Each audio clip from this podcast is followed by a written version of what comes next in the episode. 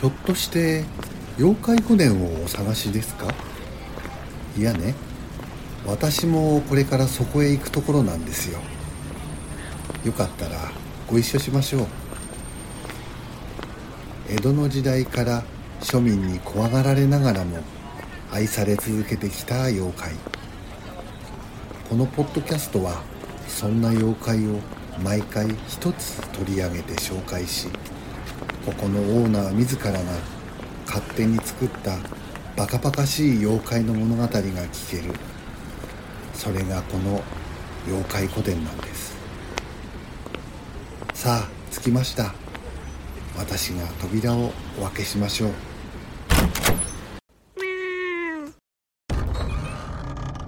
座敷わらし。座敷わらしは主に岩手県に伝わる妖怪。座敷または蔵に住む神と言われ家の人にいたずらを働く。見た者には幸運が訪れる。家に富をもたらすなどの伝承がある。一般的には赤い顔で56歳くらいの子供というが年格好は住み着く家ごとに異なるともいい下は3歳程度上は15歳程度の例もある。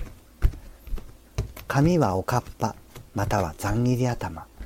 性別は男女両方が見られ男の子はかすりか島の黒っぽい着物を女の子は赤いちゃんちゃんこや小袖。時には振袖を着ているという。最も特徴的な信仰として座敷わらしがいる家は栄え座敷わらしの去った家は衰退するということが挙げられる。こうした面から座敷わらしは福の神のようなものまたは家の清水を司る守護霊とみなされることもある。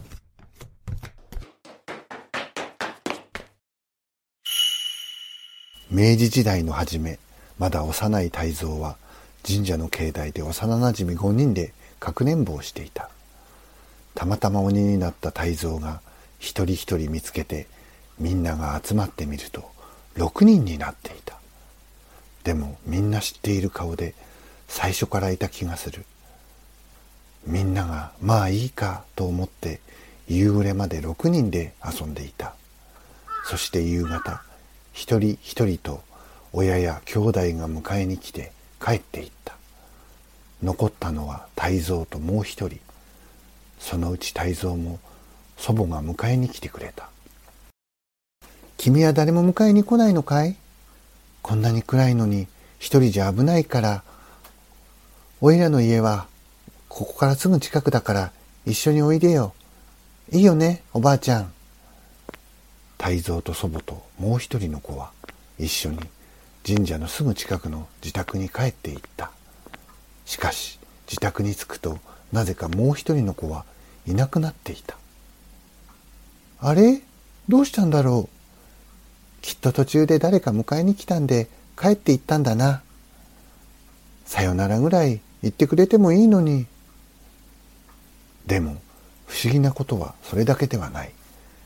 泰造のいる金山家は7人家族なのになぜかご飯の準備をしていても8人分布団も8人分なぜかいろいろ8人分用意してしまうそれならと毎回一人分別に用意することとした。そしてなぜかそれからいろいろと良いことが続き金山家はこの地域で一番の金持ちとなった。それから20年が過ぎた。ここ半年泰造の父は原因不明の病気にかかり寝たきりになっていた。ある日の夕暮れ旅の僧侶らしき男が金山家の門の前に立っていた。この怪しげな僧侶は家から出てきた泰造に言った。ここに病人がいるであろう。この家は座敷わらしという悪霊に取りつかれている。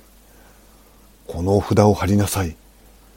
悪霊は立ちどころに出ていくであろう。泰造はこの僧侶に父の病気の話をしてお札をもらい早速家の中の神棚に貼った。へへへへへまんまと騙された。これで座敷わらしのやつが出ていけば、わしも気兼ねなくこの家に居座れる。この旅の僧侶の正体こそ、父を病にしている疫病神であった。僧侶は霊力で姿を消し、金山家に入っていった。すると、疫病神の前に、20年前と全く姿の変わらない座敷わらしが現れた。座敷わらしは怒りのオーラに包まれていた。疫病神よ。オラの世話になった金山家に取り付くのは絶対に許さない。しかし、このお札がある家は、オラは長くはいられない。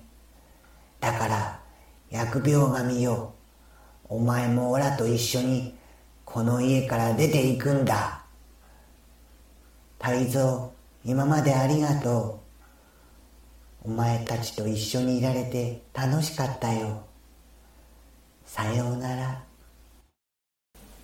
そう言うと座敷わらしは見えない縄のようなもので疫病神を縛り上げ神社の境内の方に消えていった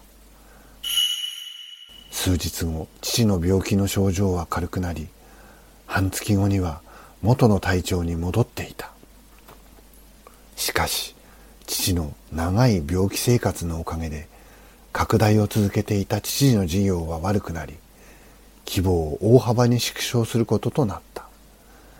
しかしこのおかげで仕事でなかなか家に帰らなかった父も毎日きちんと帰宅するようになり母の苦労も少なくなってきた。泰造は思った。少年の日に出会った子供が座敷わらしできっとこの金山家を守ってくれたのだと。そして父の病を連れてこの家を出て行ってくれたのだと。座敷わらし様ありがとうございます。もしまたお目にかかることがあれば一緒に遊んでください。今度はかくれんぼ負けませんよ裏の神社の境内で声が聞こえるもういいかい？まだだよ。もういいかい？もういいよ。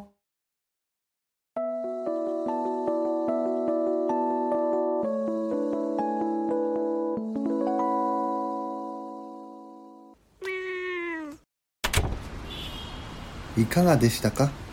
今日の妖怪話は。もし気に入っていただけたのならフォローしてあげてください。また妖怪古伝へのご意見ご感想はこの番組の概要欄を見てくださいね。新しいお話は毎週土曜日午後5時に公開になるらしいですよ。